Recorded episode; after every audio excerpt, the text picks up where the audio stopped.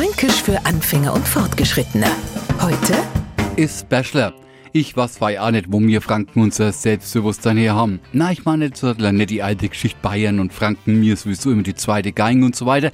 Na, ich meine jetzt unser innersten Drang, andere klar zu halten.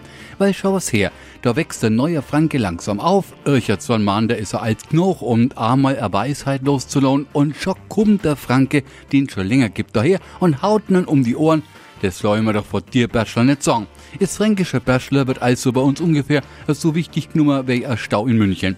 Solltet Etzettler als Bachelor nur immer meinen, irgendwas zum Sagen zu haben, setzt man nur ans Draff. Um eine vollkommen der Lächerlichkeit preiszugeben, degradiert man zum Zigarettenbachelor. Für den Neufranken so erklärt. Bachelor, der ist unwichtig. Zigarettenbachelor in keinster Weise ernst zu nehmen. Fränkisch für Anfänger und Fortgeschrittene. Täglich auf Radio F. Und alle Folgen als Podcast auf podu.de.